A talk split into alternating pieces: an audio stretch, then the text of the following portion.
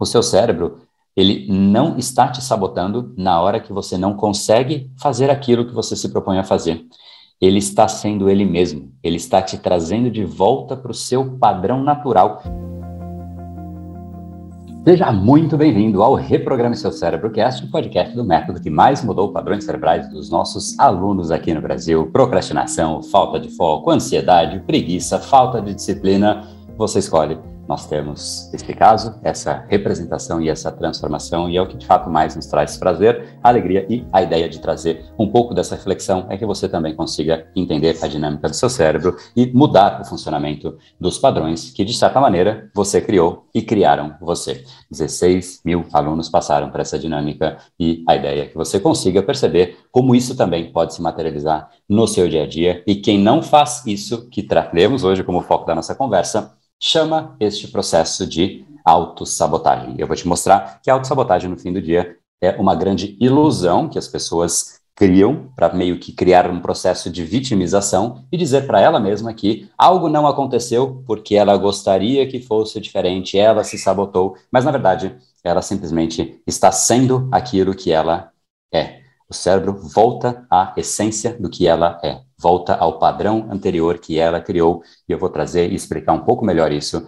para que você entenda que, mais uma vez, a autossabotagem é o normal. A autossabotagem é o seu cérebro voltando àquilo que você treinou ele. Então, o erro não foi no momento em que você vê o seu cérebro voltando a ser aquilo que ele é, e sim o momento em que o seu cérebro foi treinado, que é basicamente a cada dia. Neste exato momento, você tem a chance de treinar o seu cérebro, ensinar o seu cérebro, fazer o seu cérebro aprender algo que pode sim mudar ele para algo positivo. E essa escolha de continuar aqui com a gente ou não vai determinar isso, e é exatamente nessas pequenas escolhas do dia a dia que a gente vai formando, moldando o nosso cérebro num processo que no nosso bate-papo de hoje eu chamei de auto-esculpir, e você no podcast não está vendo, mas usei essa figura aqui do self-made man, uma escultura que acho que inspira bastante, né? Fala aí, Luiz, e hoje temos uma convidada especial, já já eu apresento, mas gostou do bate-papo hoje, Luiz? Cara, foi bem legal, o pessoal ficou bem inspirado nos comentários, e esse é um tema muito curioso, né? Porque quando a gente fala de autossabotagem, pelo menos para mim, né? Eu sempre tive a impressão que a sabotagem é uma coisa intencional. Então, como que alguém vai se sabotar intencionalmente? Tipo, a pessoa quer que, por exemplo, tem um desejo que se cumpre e, de repente, ela se sabota. Isso é uma coisa meio complicada de, de, de interpretar, né? Isso aí. A gente vai falar, a gente vai falar exatamente desse ponto hoje, mas antes só de entrar com os dois pés né, no assunto, queria também dar aqui as, as boas-vindas. Hoje, uma convidada ilustre, a Giane, aí na área. Giane participou da nossa, do nosso encontro, hoje, logo pela manhã, 7h37. E eu fiz um convite no susto para ela. Ela falou, fez um comentário ali, falou: Ah, eu fiz o Brain Lab, tive tal e tal e tal resultado. Eu falei: Bom, posso te fazer um negócio? O que, que você acha de participar do podcast? E com toda a coragem do mundo, ela está aqui com a gente. Então, muito obrigado, Jane. Seja muito bem-vinda. Bom dia, gente. Eu que agradeço. Assim, é, é maravilhoso a gente poder falar de resultados reais, né? Então é por isso que eu estou aqui, porque os resultados são reais. Que legal, legal. Muito bacana, muito bem-vindo. Então já já eu vou é, querer entender um pouquinho mais, né, do, do, do, do, que ela contou lá na live. Eu acho que esse foi o grande ponto de chamar ela aqui. Inclusive, não é algo pontual. A gente é, é, um livro aberto aqui no Brain Power, na essência é isso, né? Quem entra na comunidade, quem participa dos treinamentos, vê muito, muito dessa transformação acontecendo nos mais diversos pontos específicos da vida de cada um e, e, é muito inspirador. É uma das formas, talvez eu nunca tenha contado isso em público, dentro dos treinamentos eu falo, mas uma das formas que eu mais me inspiro é usando e vendo transformações de pessoas para a gente poder de fato entender, para o meu cérebro entender como ele pode a cada dia melhorar em algo específico. E eu vendo isso acontecendo com situações pesadas, às vezes de uma complicação, às vezes de uma de uma depressão, às vezes de uma simples um padrão de eu não consigo parar de roer a unha, às vezes eu não consigo focar, às vezes, enfim, dos mais diversos padrões e perceber como realmente eh, as coisas vão sendo alteradas conforme a gente aprende a fazer essa dinâmica é muito inspirador. Então, eu uso isso, eu uso duas formas de inspiração quando eu preciso, né? Uma é ver é, o, o, efeito e o impacto que os treinamentos do Brain Power geram. E um segundo, e aí entregando o meu, o meu, o meu segredo, eu gosto muito de ver pessoas de altíssima performance é, performando, né? Então, quando eu vejo, por exemplo, um, um, jogador de tênis, né, fazendo jogadas espetaculares e realmente tendo gestão dele mesmo, mesmo no momento difícil, delicado do jogo, ou vendo um esportista corredor, enfim, conseguindo algo que é sobre-humano, né? Ou mesmo a gente dentro lá do Movers, a Jane também participa do Movers, tendo exemplos lá como o André, né? O André Teixeira que inclusive apareceu lá no Movers, ele simplesmente correu 200 quilômetros e 600 metros. E ó, os 600 metros eu não deixo de dizer não, porque acho que foi mais difícil, né? Depois de 200 quilômetros, correr 600 metros, pai amado. Mas enfim, não é só que ele correu 200 quilômetros e 600 metros, mas ele fez isso em 24 horas. É uma coisa sobre-humana, né? Pelo menos do meu ponto de vista, isso me inspira. Então, esse tipo de, né, de, de, de fonte é algo que eu, eu busco beber sempre, porque me oxigena. Então, Obrigado, Giane, por ter topado. Você vai ter a chance de me inspirar, inspirar o Luiz, inspirar a turma que estiver também ouvindo. Mas, é, voltando ao ponto aí do Luiz, só para a gente trazer a base dessa nossa conversa de hoje, eu só quis explicar isso porque a ideia é que a gente possa ter mais conversas sobre situações reais, porque uma coisa é falar sobre autossabotagem no campo hipotético, no campo teórico, que é importante, não estou desmerecendo, mas quando a gente consegue juntar os dois mundos, né, a teoria, a prática e a aplicação e o resultado, a gente pega a cadeia inteira e aí fica muito mais concreta a dinâmica neste formato. A gente está aqui te servindo, gerando valor. Mas enfim, voltando ao ponto que o, que o Luiz trouxe aí de de, de, de, ponto de abertura desse nosso bate-papo, no fim do dia a gente realmente é, é o nosso maior inimigo, como a gente vê aí pela internet, a gente lê nos lugares, pessoas né, falam muito isso por aí, que, pô, de fato a gente é o nosso maior inimigo. E não deixa de ser verdade. Mas o problema é o que eu disse na abertura: a gente não é o nosso inimigo na hora que a gente está, acha que está sendo. Você não é o seu inimigo quando você quer ir na academia e ficou com preguiça. Não é ali que você foi seu inimigo. Você foi seu inimigo quando você condicionou o seu cérebro a ser tão preguiçoso assim. Você não é o seu inimigo quando você tenta ler um livro e não consegue passar da primeira página não consegue passar da capa, né? Tem gente que fala, não, eu comprei o livro, já começou a ler? Já está na capa, né? E a capa fica lá, a pessoa lê 80 vezes a mesma capa, né? Por quê? Porque simplesmente o erro não foi de pegar o livro na mão, começar a ler ali, e tem gente que, né, até falei isso numa live aí, eu acho que é muito verdade para muita gente. A pessoa lê uma página. Quando chegar na segunda, já esqueceu a primeira. Quando chegar na terceira, já esqueceu a segunda. Quando chegar na quarta, já esqueceu o próprio nome. Quando chegar na quinta, já não sabe o que ela está fazendo no mundo mais, né? Quem sou eu já dormiu, né? E na sexta, então, já tem aquela baba escorrendo ali, né? Pelo canto da boca. Então, no fim do dia, a gente acha que é ali o problema. Poxa, o meu cérebro está agindo aqui contra mim. Só que, na verdade, o seu cérebro é uma máquina de repetição de padrões. Você ensinou ele a ser assim, né? E a gente não percebe isso, a gente simplesmente vai condicionando no dia a dia, e são coisinhas pequenas. Como eu disse, agora você tem uma chance de condicionar o seu cérebro de uma forma diferente, porque refletir a respeito, entender e se incomodar com o processo que você conduziu o seu cérebro até agora, este incômodo é um condicionamento. O cérebro é muito movido por dor e por prazer. Então, o mero e simples fato de você se incomodar com algo muda estruturalmente o seu cérebro e a gente não percebe isso. Então, esse, inclusive, é um dos grandes pontos, é uma das bases da programação neurolinguística, né? A dor e o prazer, saber lidar com essas duas dinâmicas traz essa, essa, é, esse poder para o nosso lado, porque, em geral, essa vida de vaca, como a gente virou aí a, a, nossa hashtag, né? É quando a pessoa basicamente lida com a dor e o prazer que o ambiente confere. Então, por exemplo, Tá para uma vaca, né? Tá com fome, ela come. Tá chovendo, vai para baixo da árvore. Enfim, ela só reage.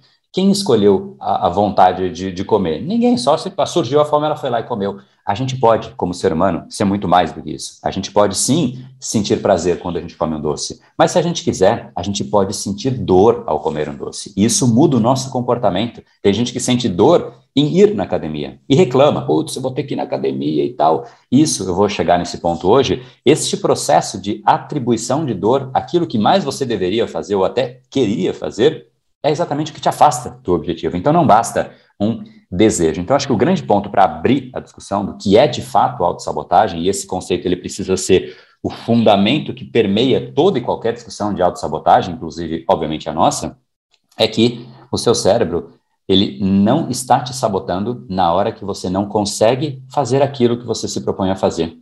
Ele está sendo ele mesmo, ele está te trazendo de volta para o seu padrão natural. Então, se você procrastina e se incomoda e chama esse processo de, de procrastinação, de autossabotagem, não é ali, ele está sendo normal, ele está te puxando como se fosse um elástico para o seu padrão anterior, porque no padrão anterior, ou seja, anterior não, no seu padrão atual, é exatamente onde está o limiar do menor uso de energia de você e do seu cérebro, porque você treinou o seu cérebro assim. Aonde está o nosso hábito, a gente gasta menos energia. Aonde gastamos mais energia, então? Quando a gente tenta fugir do nosso padrão. É o exemplo que eu também trouxe hoje na live se você não está participando, 7h37 todos os dias, uma live específica de cada dia um padrão cerebral, tais como, né, hoje falamos de, de autossabotagem, mas falamos de preguiça, procrastinação e tudo aquilo que a gente já falou aí muitas vezes, inclusive. Espero que você esteja ouvindo os podcasts, os episódios anteriores, deixando review, deixando feedback lá para a gente saber se você tem de fato curtido, gerando valor para você, porque é para isso que a gente faz, é essa a intenção e é com muito carinho para que te transforme. Mas no fim do dia, voltando, é exatamente neste padrão anterior, atual, que o seu cérebro tem menos energia. Quando você faz aquilo que é o seu natural, o seu normal, ali é você. Ali não gasta energia. Ali simplesmente você está sendo você, né? E sair de você, como o exemplo que eu ia dizer agora, de acordar quatro horas mais cedo, isso te gasta energia. Você fala, nossa, que, né, você, vai, obviamente, ter um dia muito inferior. E se você acordar quatro horas mais tarde, também, você vai estar inchado, com preguiça, enfim. Então, fugir do seu padrão para mais ou para menos é algo que tira a sua energia. E a autossabotagem é, no fim do dia, quando você fica muito tempo fugindo do seu padrão, e aí seu cérebro fala, pô, cara, você quer acordar cedo, mas não, você não é esse cara não, cara, né? Você não é esse cara, você não é esse cara, ele vai te puxando, é o elástico que vai te trazendo de volta, e aí você voltou a acordar no horário que você acordava. Voltou a acordar às 10 da manhã, aí você fala, putz, cara, me sabotei. Eu comecei mó bem, putz, e aí caí nisso. Comecei na academia e me sabotei. Você não se sabotou neste momento. Você se sabotou quando você condicionou o seu cérebro para ser exatamente isso que ele virou. Então, esse é o grande ponto que eu queria trazer aí, né? E aí, acho que agora é um pouco diferente, até porque até também pelo fato da, da Giane estar tá aí, é, o Luiz tem algumas perguntas, a Giane também tem algumas perguntas, e aí eu queria, enfim, ver se vocês têm algo, mas de qualquer maneira, eu acho que até para né, prestigiar a, a Giane aqui, e mais do que só prestigiar, também queria né, eu agradecer antes da gente começar, mas queria agradecer aí também o seu tempo, Giane, e a coragem, né, porque foi um convite bem ali inesperado, né, no susto, e, e como você falou, né, é, mas eu vou deixar você mesmo contar, enfim. Como é que teria sido alguns meses se eu te fez, fizesse esse convite? E, e, talvez, de repente, você contar um pouquinho dessa dinâmica de você, como é que você se via em relação à autossabotagem e como que é você, a Jeane, hoje, né? Então, conta um pouquinho aí para a turma também te conhecer, se quiser se apresentar, deixa o microfone aberto aí para você. Mais uma vez, gente, bom dia. Meu nome é Jeane, como o André já falou aí, e assim, é, o processo de autossabotagem foi gigante na minha vida. Então, assim, é, como eu já contei, eu falei, coloquei alguns, alguns comentários na live, eu tive de, depressão, e assim, foi três anos, eu achava que não tinha mais solução.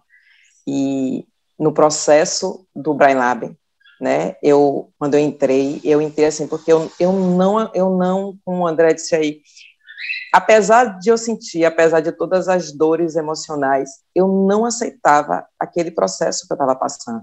Eu nunca aceitei, mas eu não conseguia sair dele, era muito difícil. Então assim, quando o André trouxe nas lives de 737, é assim, é, assistam porque assim muda a sua vida de verdade. Não é propaganda, é verdade, é real é, ele, eu estava à procura do que fazer para mudar essa minha vida.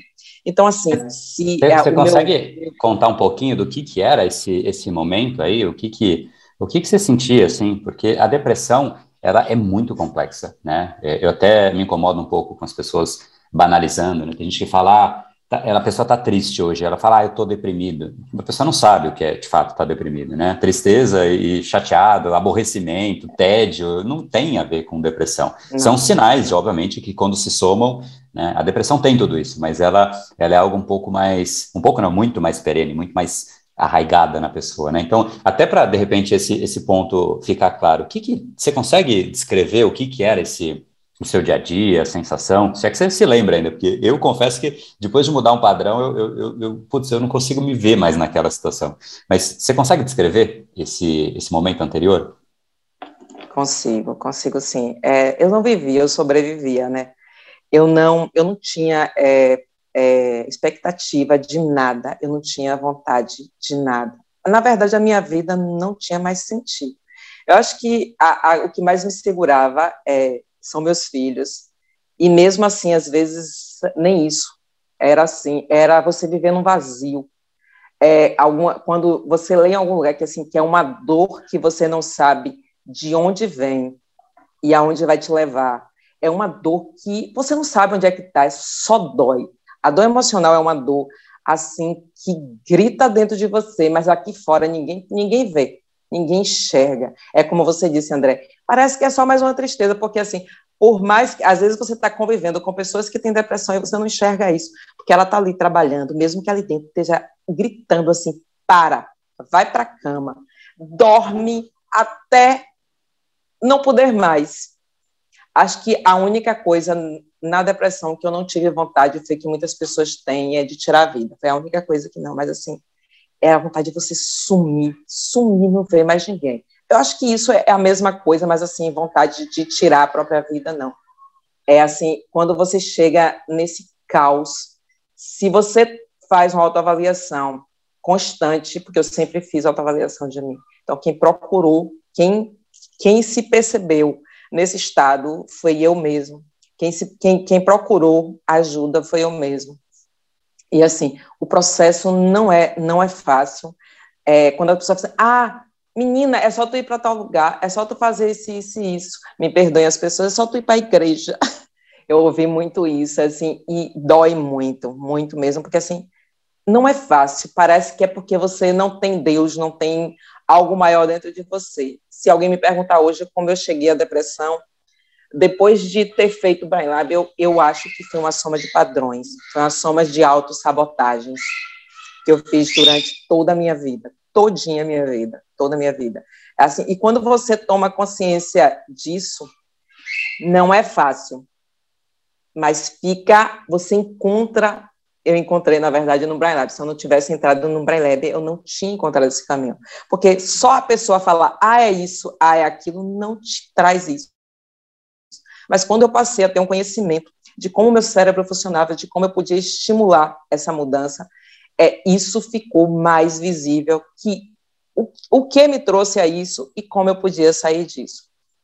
E assim, Legal. eu tive mas, pânico, eu não falei até... a respeito não, conta, conta, desculpa. Eu ia, te perguntar, eu ia te perguntar um pouco mais do, do passado, mas você ainda está nele, então conta Eu tive do, pânico, eu tive pânico no, ônibus, mas eu sempre fui curiosa a respeito das coisas que acontecem é, emocionalmente no cérebro. Eu sempre tive essa, essa curiosidade.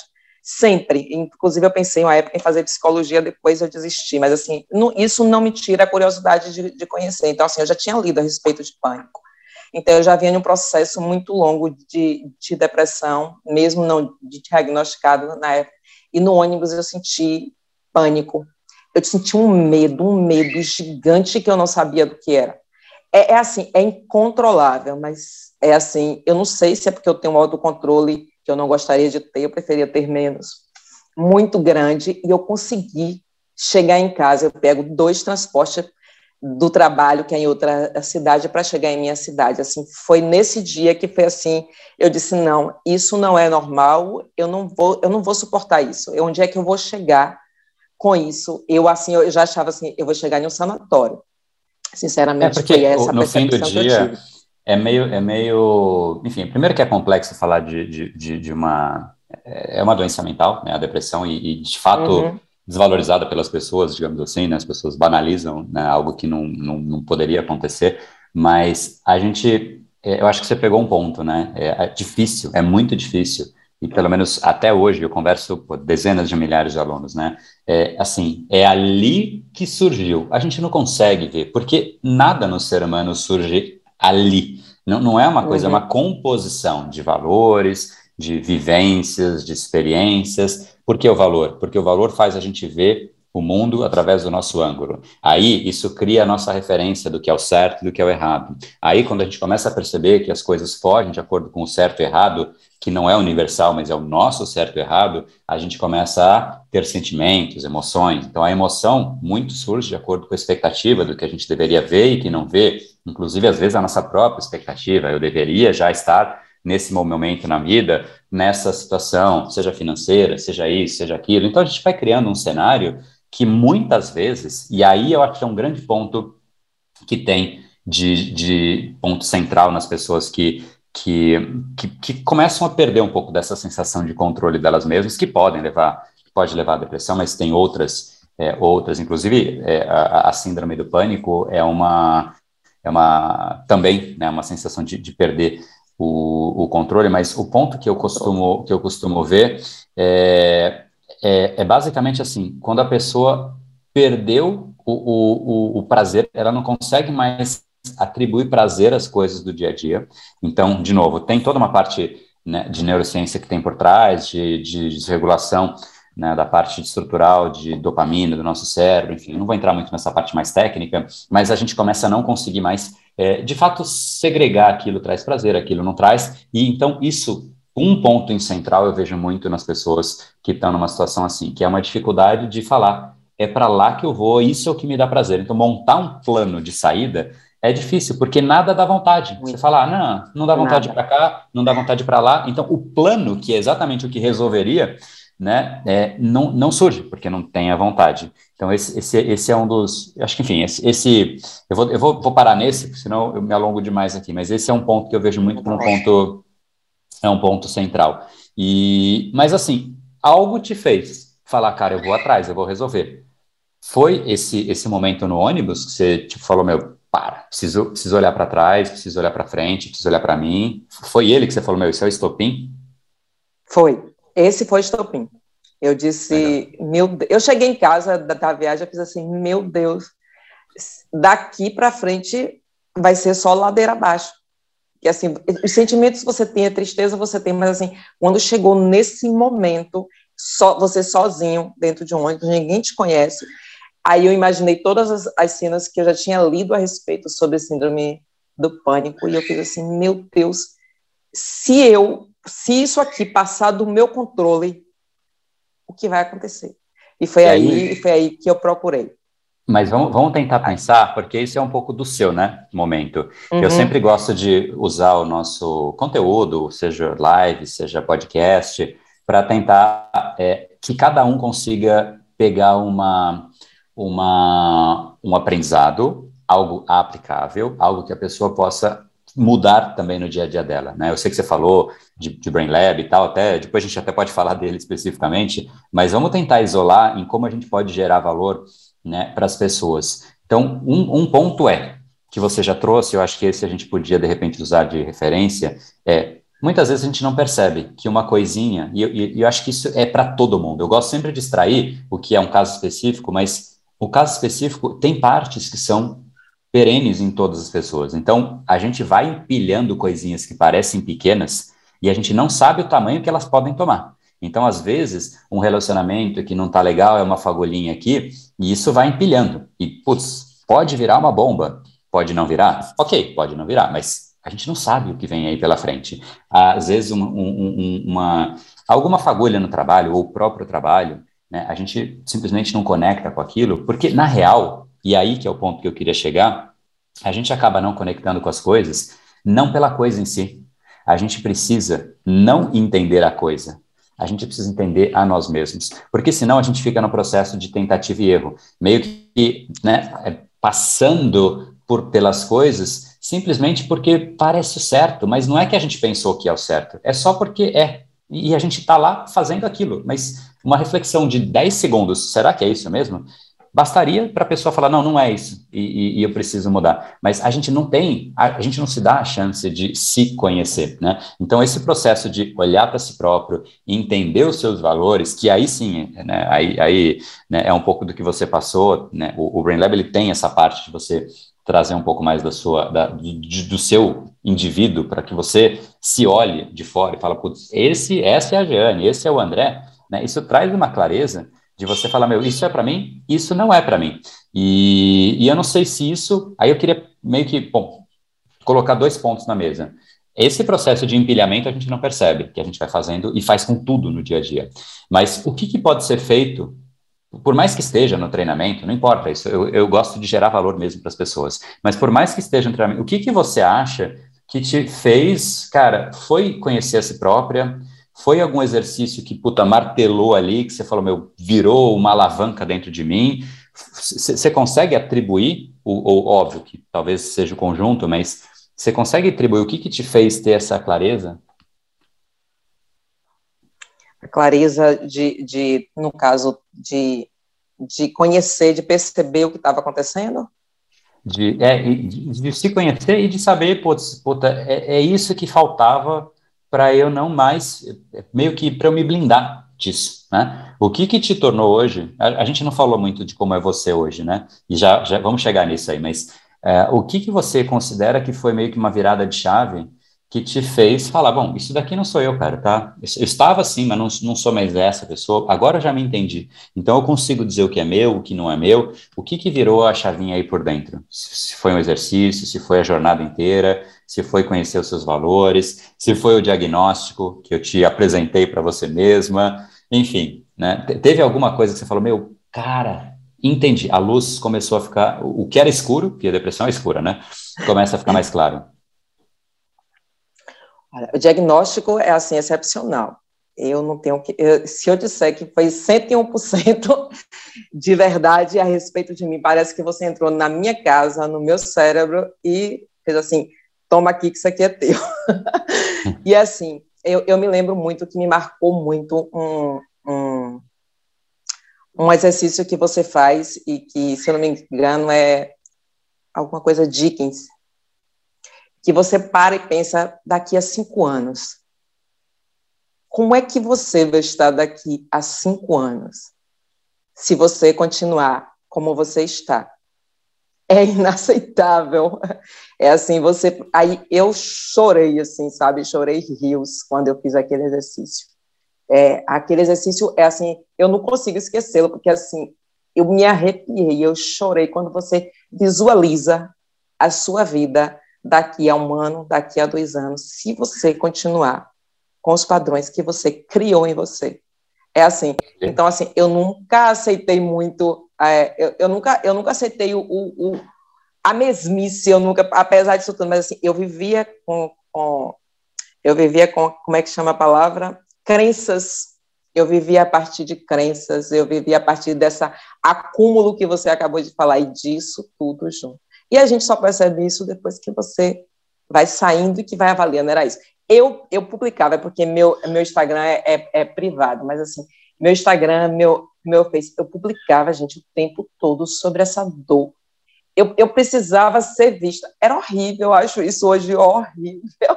E, assim, eu tinha uma autopiedade gigante, porque eu não conseguia mudar. Então, era como se eu precisasse que outras pessoas vissem e tivessem pena de mim. Não, não, esse não é o caminho. Então, assim, quando eu, eu fiz aquele exercício do daqui a cinco anos, daqui a um ano, foi assim, eu, não, eu, eu é sempre me lembro dele. Se você conta para alguém isso, e provavelmente quem está ouvindo, não tem ideia do que é o exercício, né? Ele parece essa pensada, aquela pergunta de pergunta de entrevista de emprego, né? Como é que você se vê daqui a cinco anos? Aí a pessoa fica viajando, cria qualquer história ali. Mas é, é, é, ele, ele é forte mesmo, porque não é não é só essa pergunta, ele tem toda uma construção, tem toda né, a parte sensorial e realmente, assim, eu, eu falo, esse é um dos exercícios que eu falo que o cara mais turrão, eu falei no webinário, você deve ter lembrado disso, eu falei, cara, o mais turrão vai chorar e vai mexer e vai arrepiar e vai ter, vai sorrir, né? Que é a hora que você chora e sorri ao mesmo tempo. Sorrir, exatamente, foi bem assim. mexe, mexe por dentro, né? E depois você sai com uma sensação de, de leveza que, de certa maneira, você mudou por dentro, né? É, é o que eu chamo de. É, é, é, um processo. Me fugiu a palavra agora, oh meu Deus. Quando você passa por uma experiência, você, a experiência, tipo, o mundo é o mesmo, mas você é outro. Fugiu total essa palavra. Rapaz, é, volto para ela já já.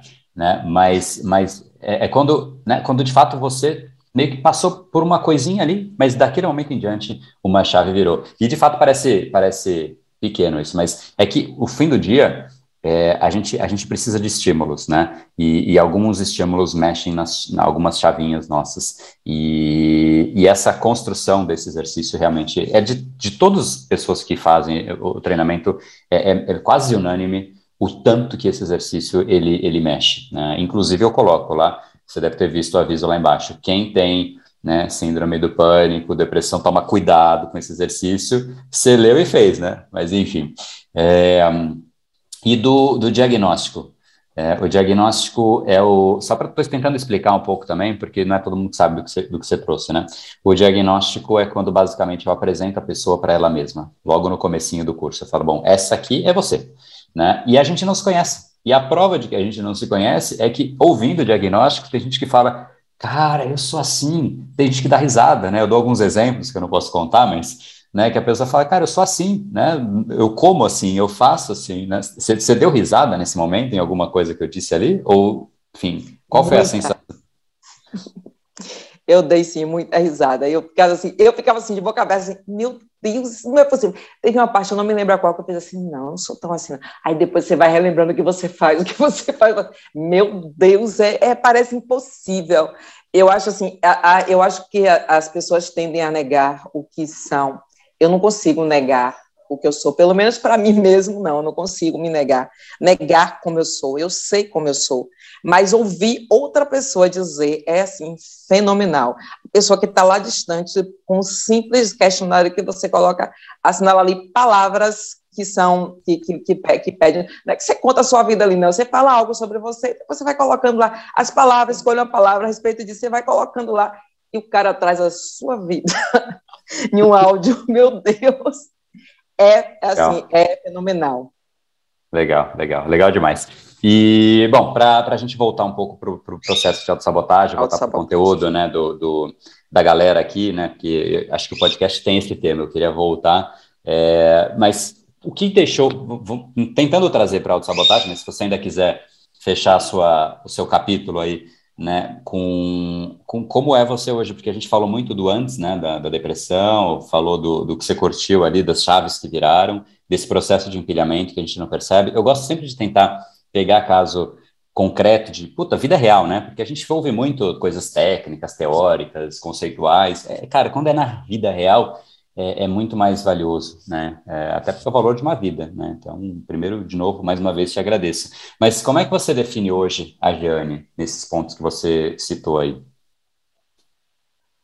Olha só, eu vou falar só mais uma coisa. Esse processo de autoempilhamento, de empilhamento do que acontece na sua vida, a princípio você não admite. Você não admite nem para você mesmo. É, esse, auto, esse, esse processo de empilhamento da, que vai sobrecarregando e que vai virando uma pilha gigante primeiro, a princípio, por mais que as pessoas te perguntem, você vai dizer que não, não, não é isso, não, não é aquilo. Mas, assim, a Jeane era a pessoa que dizia sim para tudo, é, sabe, é, é, é, não sabia dizer não, era é, assim, se preocupava muito com a opinião alheia. Me preocupa ainda um pouco com a opinião alheia, mas desde que essa opinião alheia me traga crescimento, eu digo todos os nãos. Eu ouvia você dizer assim, eu digo mais não, eu digo sim, tantos não. Eu digo muito não. E hoje, sem nenhuma. É, é, eu, não, eu, não, eu me sentia mal quando eu dizia não, principalmente a filho. Quando eu dizia não, depois eu ficava me remoendo, sabe, por dentro. Hoje não, eu sei que os não são necessários, tanto para mim, mas principalmente para quem eu digo o não. Quando você é, você está o tempo todo à disposição das outras pessoas, isso não te traz nenhum benefício, nenhum benefício, nem emocional, nem de crescimento, nenhum. E assim, eu aprendi isso a duras penas, mas aprendi sim. Hoje eu digo todos os nãos. Eu procrastinava na vida, assim, eu não sei se era depressão, como diz a história, mas eu sempre digo hoje que assim a minha depressão foi um conjunto de é, padrões que eu criei ao longo da minha vida. Então, assim, a procrastinação é, é, é algo que não me cabe mais. É, eu, eu sempre termino aquilo que eu começo. Eu me lembrei de você falar do, do, livro, eu adoro ler, mas eu já tinha vários livros que eu só lia a capa. Exatamente assim Mas, não, hoje eu leio, eu acabei agora um livro, já comecei outro. Aliás, eu estou com dois livros lendo, eu tenho que fazer um paralelo para parar para ler um, para depois ler o outro. Então, assim, eu vejo a vida com outros olhos, eu vejo todas as possibilidades que estão à minha frente. Eu era a pessoa que tinha medo de tudo. Inclusive, eu coloquei em um vídeo que eu coloquei assim, eu nunca falei disso, do pânico que me tirou é, a, o dirigir. Eu sempre fui apaixonada por dirigir e eu parei de dirigir. Parei mesmo, eu tinha medo de ter pânico dentro do carro. E eu voltei a dirigir. Então, assim, são coisas que quando você entra no, no, no treinamento, você acha assim, é, eu vou melhorar, mas eu sei que não vai ser muita coisa. Poxa, velho, é muito, são muitas coisas que você vai, porque você aprende como lidar com, com o seu cérebro. Então, assim, é, é, eu não pegava, eu não conseguia tirar o carro da garagem. Eu tinha uma dificuldade absurda. Hoje, não. E isso me trouxe, aí eu me, eu me lembro que foi esse processo de empilhamento que me, que me levou a esse, a esse estado. Então, assim, digo todos os nãos, a opinião alheia, sim, às vezes dá aquele primeiro, mas assim, eu falo, não, eu tenho que avaliar o que eu sou e não o que o outro fala a respeito do que eu do que do que eles acham que eu sou. E assim eu faço aquilo que acho que está certo aquilo que me que me cabe. Eu fazia muito trabalho do outro eu fazia muito que não era meu e deixava o meu eu acho que a maior a maior prova de que a opinião alheia pesa baixo para você é que você está aqui. Olha que louco né? Você estaria exatamente. Aqui? eu é... não Jamais eu não estaria aqui, eu não aceitaria estar aqui de jeito nenhum. Em, em, bora dizer em junho, né? Eu entrei em junho, mas eu comecei a, a te assistir em abril, vai fazer um ano, né? Nessa brincadeira, essa brincadeira não, nessa transformação. Então, assim, eu jamais, eu não aceitaria. Eu, eu sou professora, eu tinha aulas, eu tinha aulas, a gente estava tendo aula online. Eu não tinha aula online, eu não conseguia fazer aula online, gente. Eu só fazia aula pelo WhatsApp, que era aquela coisa do áudio e mandar atividade pelos alunos. Eu não conseguia de jeito nenhum fazer aula. Estar aqui, e olha que eu conhecia os alunos. Não tinha por que não estar ali, mas eu não conseguia. Eu não consegui, foi um ano inteiro assim. Eu não conseguia. Eu inventava todas as desculpas possíveis para não estar ali. Hoje não. É, é eu acho que assim, é, eu fico pensando por quê, como foi que eu mudei tanto mudei e eu só quero só daqui para frente, para trás nada mais. Legal, muito bacana ver isso, não? Real, assim, é, e, e, e, e, ver, né, tipo, quando está acontecendo, porque uma coisa é falar que aconteceu, que pode acontecer, você tá e você tá leve, você tá tranquila, sendo você, Exatamente. falando não com seus alunos que você conhece, mas, meu, esse podcast, ele é o quinto de negócios do Brasil, né? Então, pô, você tá, pois é. tá se levando essa história aí. E nas lives também, primeiro, você deixou lá o seu, o seu comentário, mas tinha bastante gente, né? Você viu, você viu vários outros, outros participantes, tá? outros alunos. E aí, só para fechar, e eu quero voltar depois para trazer um conteúdo sobre, para fechar a autossabotagem para o pessoal, mas você tem, você viu alguma história dentre os alunos, assim, porque a gente vê vários depoimentos ali, eu não sei se você assistia aos vídeos, porque também é muito, né, muita coisa, não dá para ver tudo, né, tirando a gente que vê tudo, eu vejo todos lá, mas teve algum ali que te, você fala, cara, esse aqui me marcou, assim, mesmo que não seja da sua turma, enfim, se for da turma, melhor, né, porque você viu a pessoa no antes e você viu ela depois, mas tem algum que te vem à mente ou você não conseguiu ver todos? Eu vi, sim. Você fala de alunos, né? No caso, meus alunos. Não, não, os alunos do que participaram com você no, no Brain Lab, né? Sim, a gente tinha, eu tenho, a gente tem uma amiga, uma colega também da mesma, da mesma período que a gente sempre, quando a gente postava alguma coisa, gente, uma comentava sobre a outra. E assim, e ela conseguiu também, ela mudou muito, inclusive o filho dela deu, gravou um vídeo, se eu não me engano, falando a respeito das mudanças que ocorreu na vida dela, agradecendo, sabe, é, a respeito disso. E aí ela sempre que eu colocava algo do meu crescimento, da minha evolução, ela também colocava, é porque eu não me lembro o nome dela aqui agora. Mas assim, é, é quando você está na, na, nesse processo que eu passei, é você é, você acha que é muito difícil que isso possa um dia mudar. E às vezes só escrever, só ou você vê, ou você participa de, de, de um processo com alguém, ou é assim, parece inacreditável pelo sentimento que você tem. Só quem Você passou, quer saber o nome dela? Só quem... Helena Castro. Diz aí. Mandou, Ela mesma. Castro, e o filho mandou Ela o depoimento. Se eu não me engano, o filho Foi isso chama mesmo, André. Foi Helena mesmo. Eu acho que sim.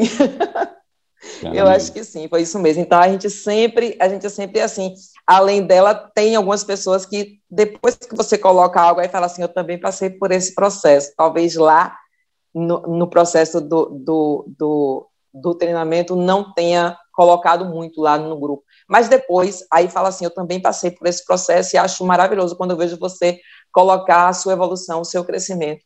E depois que você passa por esse processo, André, por isso que na live eu, eu, eu faço questão de fazer o comentário, porque assim, eu sei do quanto isso é, é valioso, do quanto foi transformador. E assim, eu não desejo que mais ninguém passe pelo que eu passei. E se passar, a pessoa precisa saber que existe uma forma de, de, de você conseguir sair disso. Porque, assim, eu vou te dizer, não sei é, quem está ouvindo, é, se tem médicos ou não. Os médicos, alguns médicos, né, a gente não pode generalizar, eles ficam naquela coisa do você tem que tomar remédio. Se você não tomar remédio, não vai. Eu ouvi isso outro dia, fiz assim, meu Deus, eu não vou mais nessa médica. Ela não era médica disso. Eu falei que eu passei por esse processo, que eu saí. Ela, você, tá, você pode... Não, não tomo mais remédio. Mas eu disse, aí eu fiquei quieta, deixei ela falar, falar assim, meu Deus, eu estou muito melhor sem o remédio. Mas se eu disser a ela, ela vai continuar dizendo, porque assim, gente, você ficar tomando remédios todos os dias e sentindo que e assim e se apoiando nisso, porque assim você passa a achar que você só vai estar bem se você estiver tomando remédio. Gente, isso não existe, pelo menos para mim não. Então assim, eu tenho quase um ano já que eu não tomo mais remédio nenhum, eu nunca tomei tarja preta nenhum, mas eram remédios que eu achava que era necessário, que eu que naquele momento foi necessário, lógico, até eu conhecer a vida que eu tenho hoje, graças a Deus. Até eu conhecer o André. Muito legal, Jane. Obrigado, obrigado pelas palavras. Esse ponto do, do remédio ele é, ele é bem delicado mesmo, porque medicamento ele, ele, ele tem né, o seu papel, ele, ele é importante e, e, quem diz se deve ser usado ou não, sempre com acompanhamento médico, eu sempre faço essa ressalva porque tem, tem sim um papel importante no medicamento, mas eu, eu, eu tendo a concordar com um ponto que você trouxe, ele não pode ser para sempre, né? A gente tem que usar ele para resolver alguma coisa, mas a gente tem uma farmácia cerebral, a gente precisa entender como nosso cérebro sente prazer, a gente Exatamente. precisa, mesmo que continue com o medicamento, e, e quem vai dizer isso de novo? Não é um podcast, pelo amor de Deus, não tome decisões com base no áudio que você ouve aqui, mas a gente tem também que aprender a, a gerir o nosso próprio Exatamente. cérebro, essa farmácia cerebral, porque, cara, esse mundo tem tanto estímulo fantástico que ele pode gerar para a gente, e basta né, saber conduzir isso, que a gente se anima, a gente se empolga, a gente curte, porque tem gente fazendo isso, com a mesma estrutura cerebral que a sua, curtindo. Então, queria te agradecer, e, e, e muito legal que você lembrou a história da, da Helena, é, eu tenho 99% de certeza que o filho chama André, né? não, não, não posso dar certeza aí, mas é, eu, eu, gosto muito, assim, e é louco isso, né? Porque são dezenas de milhares de alunos, e, e, e, eu não sei, não me pergunta como eu lembro né, da história das pessoas, é, não me pergunta, porque isso eu não consigo explicar, mas porque eu gosto mesmo, sabe? Quando você vê uma coisa que você gosta, acho que você talvez com seus alunos, né, você fala, meu, esse aluno né? Talvez não sejam dezenas de milhares, mas você, meu, você sabe a história, você, tipo, e tem gente que não é assim, né? Você vê muito treinamento por aí que a pessoa só, tipo, ah, tá querendo assim que ela entra já não importa mais a pessoa. Eu acho que quando entra que começa a ficar legal a história, essa sua história é fantástica. E, e quando um filho mandou um, um vídeo para agradecer o que aconteceu com a mãe, cara, porque impactou a família, né? Então, fiquei muito feliz de, de, de ver esse, esse vídeo aí. Mas, é, Jane, só para você tem alguma palavra, alguma pergunta que você fala? Eu queria ter perguntado isso para André, agora a gente está junto aqui, né? Você quer deixar alguma. Isso aqui eu queria ter perguntado e nunca tive a chance. Ou não? Meu, o André é transparente, eu já sei tudo dele, ele entrega tudo, é o que não devia, ele conta as coisas lá, mas enfim. Eu dou muita risada quando você faz isso, eu já entrego tudo que, que não era para entregar, mas eu já falei, eu tinha muito disso. É assim, eu só queria agradecer, assim, eu acho que tudo que a gente tem para tudo que você traz é deixa muito claro tudo que você entrega e é assim, é verdadeiro, é real, como eu já disse antes, eu nunca tive, foi assim, foi um momento que eu nunca tive dúvida, foi quando eu entrei no, no Brain porque eu sabia que ali, por tudo que você trouxe, por tudo que você trazia nas lives, aí eu comecei a seguir o Preparo. E aí eu comecei a assistir vídeos no, no YouTube, e assim, tudo que você traz, se você coloca na, na prática, você vê diferença, você vê. Então, eu botei lá a respeito de se você se entrega ao processo realmente. Se você entra com dúvida, se você fica o tempo todo só assim, como eu vejo algumas pessoas lá, sabe, chateando, enchendo o saco, falando algumas coisas que não tem nada a ver com o que está acontecendo ali. É, se você não entra de corpo e alma no processo, eu acho que acho que demora mais um pouco de você perceber. Mas quando você entra, quando você é, se percebe, você precisa você sabe que aquilo é o, é, é o, caminho que você precisa e que você se entrega assim, os resultados são excelentes. E os resultados não ficam só lá nos três meses, não, ou mais, cada um tem o seu tempo, como você sempre fala. O resultado é constante, é um crescimento constante. Você todo dia, depois que você se auto-percebe, você todo dia fala assim, meu Deus, como eu era assim, e eu não sou mais. É sempre a minha memória que eu sempre faço questão de falar a minha memória, a, a, a, forma como eu aprendo hoje é muito, muito diferente. Eu só tenho a agradecer por esse momento. Como eu disse lá, mais um desafio para mim, além do Movers. Mas, assim, eu estaria, eu estaria aqui o coração a 200 por minuto. e não está. Eu estou aqui tranquila e eu não tenho como não ter gratidão a tudo que você Legal. traz e vai continuar trazendo. Muito, muito, muito obrigado pelo seu tempo. Peguei no susto na live, tenho certeza que você não falou, eu vou participar do podcast do Brain Power. Nem um dia acho que você pensou, né? Mas de repente no próprio dia ali, no susto ali, foi muito legal. É... Então, de novo, muito obrigado, parabéns pela história, parabéns por ter puxado aí a rédea, por aquele momento ali que a gente, na hora, a gente não percebe o porquê que as coisas acontecem, né? Mas é... aconteceu e, e, eu gosto sempre de, de dizer que nada é por acaso, né? A gente é, as coisas vão acontecendo, e o fato é, não é por acaso, mas a gente escolhe o motivo, e tem gente que fica esperando o motivo. Ah, eu queria que o motivo, eu fico procurando, ah, por que que isso aconteceu? Por que que eu tive negócio lá no, no ônibus? Por que que o meu chefe é assim comigo? E, e, esse, essa pergunta por quê te traz respostas que, que respondem a algo negativo, né? Você vai achar motivo. A gente acha motivo para tudo. E sempre existe motivo. Só que você pode buscar outras formas e outras respostas. Eu acho que a pergunta que a gente mais tinha que fazer é como? Como eu saio disso? O que está acontecendo? Por que isso está acontecendo? Mas você escolhe o motivo. Você fala, bom, isso está acontecendo para que eu possa mudar. Isso está acontecendo para que, pô, isso me dê energia para mudar. Então, no fim do dia, enquanto a gente não usar né, esses motivos que estão ao nosso redor como sinais de que a gente criou um, um chamar de um monstrinho, né? É, um, um monstrinho que é diferente daquele que de fato a gente quer ser, a gente vai continuar sempre nesse processo ilusório, que aí vem a autossabotagem, né, de ir para um lugar, voltar para o que a gente sempre foi, né? E é um processo de ir e vir. Só que esse ir e vir, ele não volta sempre para o mesmo lugar. E essa acho que fica como uma reflexão, talvez de saideira, é, aonde que está indo esse seu eixo central? Porque a gente ou melhora ou piora. Né? Não fica, a gente não fica constante. Se você está triste, você vai ficando provavelmente cada vez mais triste. Se você é, é, é, uma coisa que vai se empilhando exatamente por conta disso que a Jane falou. Existe uma teoria na neuropsicologia e eu não vou entrar nisso porque aí realmente seria um papo muito longo, mas é uma teoria da pirâmide, né? Que inclusive é como se formam as teorias das conspirações e tudo mais. A pessoa realmente começa a acreditar naquilo, mas eu quero só trazer o conceito central, que é o seguinte: uma vez que você caiu para um dos lados da pirâmide, você está lá no topo da pirâmide, você escolheu um dos lados. Essa escolha foi minúscula, minúscula, minúscula. Você só deu um passo, escolheu um lado. Só que uma vez que você está nesse lado, você começa a ver e buscar informações condizentes com aquilo. Então você vê o mundo por aquele lado que você está. Aí você vê mais respostas daquele lado. E aí você acredita mais naquele lado. E aí isso cria essa politização que virou, infelizmente, né, o, o, o Brasil, né? Tudo virou política, até a saúde virou política.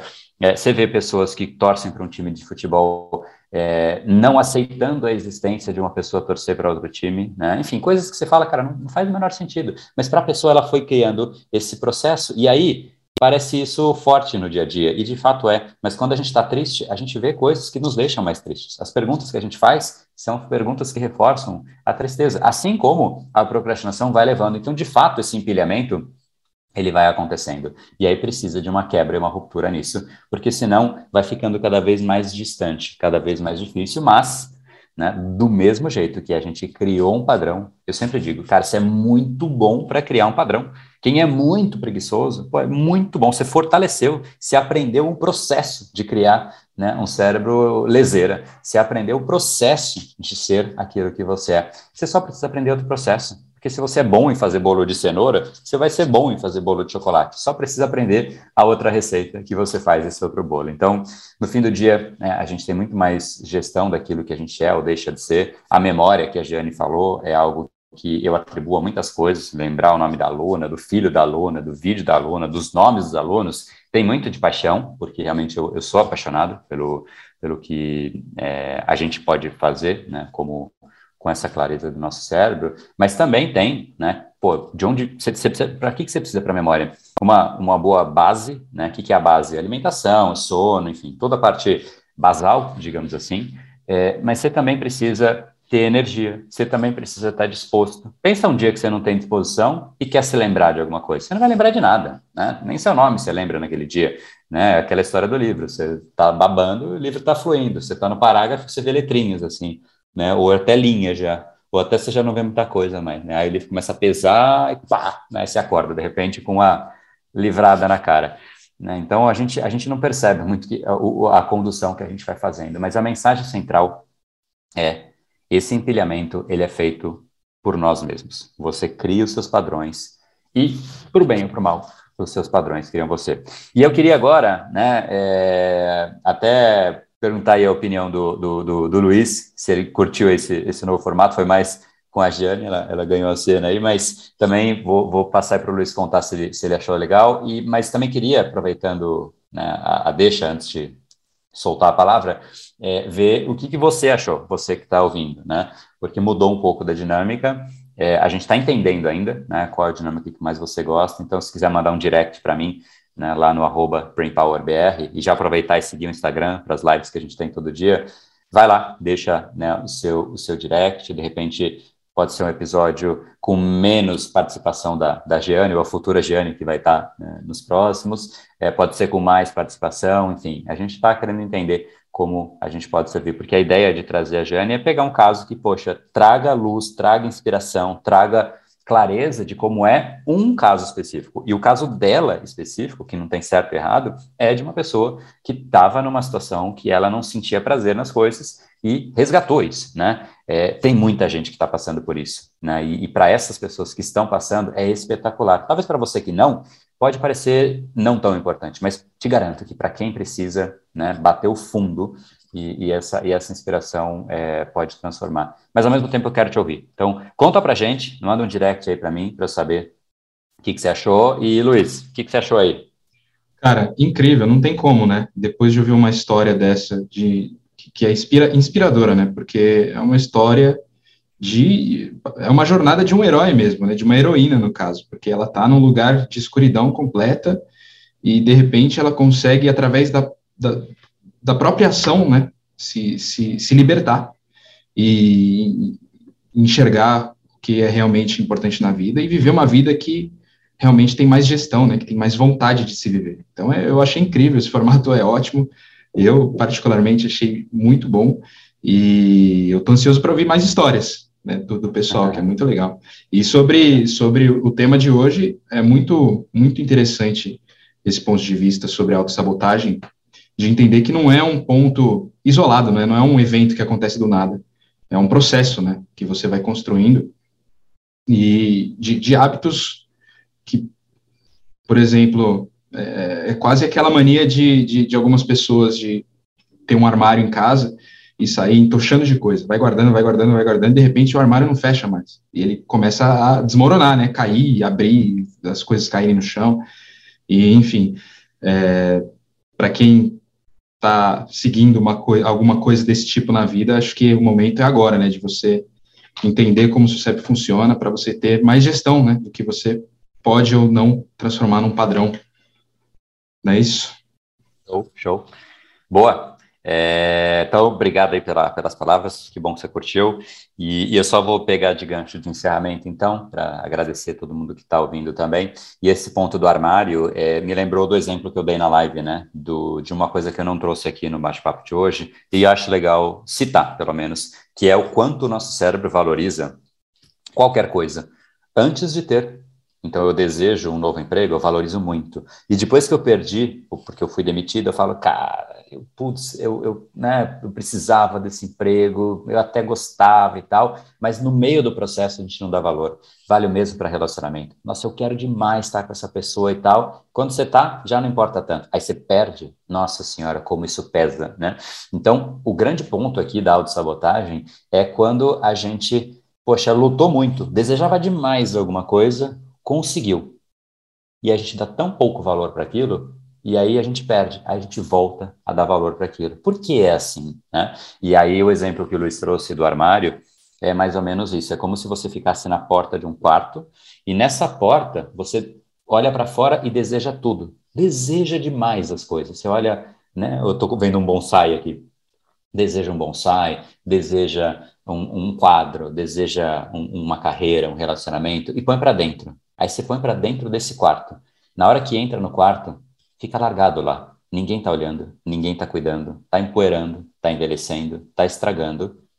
E aí, de repente, aquilo quebra, estraga, morre, perde, né? sai do quarto. Aí você se arrepende e você fala, poxa, eu deveria ter olhado. Mas nesse processo, o olho está sempre para fora. O que mais eu posso pôr para dentro? E vai pondo para dentro, e pondo para dentro, e pondo para dentro, sendo que o que de fato está dentro a gente não dá tanto valor assim. Então, a autossabotagem, ela tem muito isso como é, originador, né? Porque a gente dá valor antes de ter e depois de perder. Mas enquanto é nosso, a gente não dá tanto valor. E aí a gente desejou um emprego, desejou um corpo, e perde o corpo, começa a ficar mais gordinho, mais isso, mais aquilo, perde o emprego, né? Por quê? Porque o processo é o nome do jogo. Então, o ensinamento principal desse assunto é, autossabotagem é você entender, e essa fica como atividade, para que você leve isso para o seu dia a dia, para a sua vida.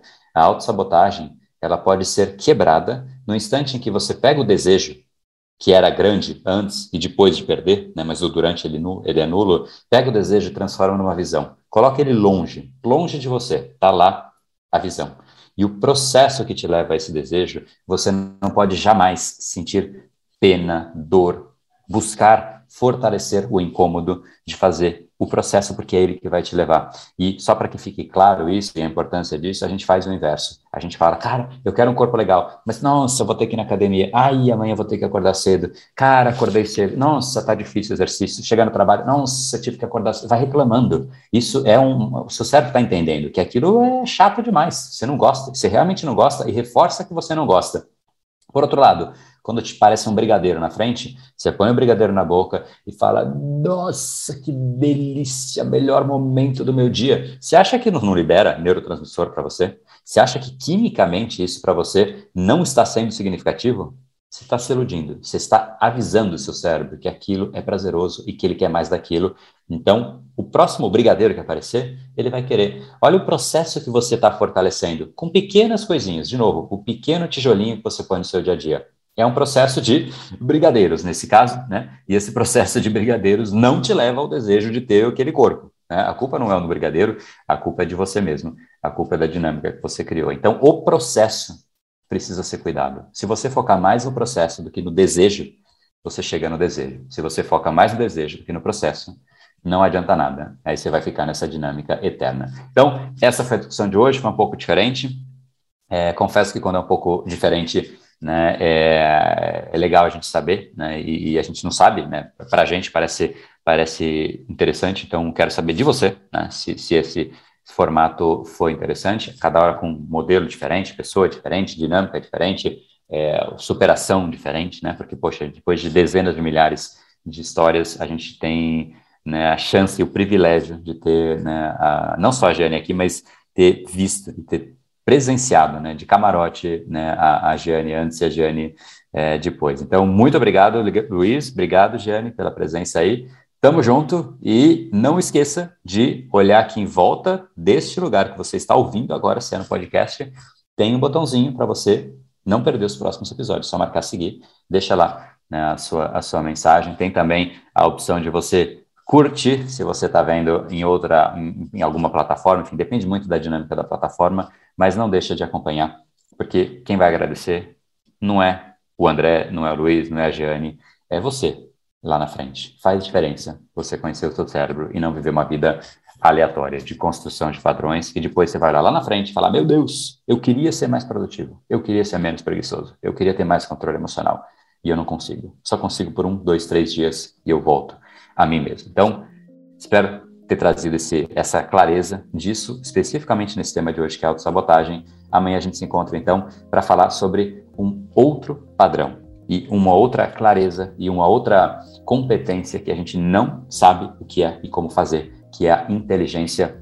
emocional. Mas antes de chegar nesse episódio, sugiro fortemente que você acompanhe o documentário Decodificando o Cérebro Humano. Os episódios estão liberados nesta semana. Se você perder, perdeu mesmo, né? E, e, de fato é algo que vai te fazer dor, porque você vai perceber depois. As pessoas que passaram vão deixar o depoimento das transformações deste evento que é aberto e gratuito, chamado Decodificando o Cérebro Humano, na próxima edição, e falando, cara, foi espetacular a clareza do meu cérebro, muito mais produtividade, muito mais energia, muito mais vitalidade, muito mais sensação de chegar à noite no travesseiro, colocar a cabeça e falar, cara, que dia bacana, que dia incrível. Então te espero amanhã. Deixa um enorme abraço e a gente se encontra aqui, mais uma vez, ou amanhã, às 7h37, no episódio, na live do Instagram. Tamo junto!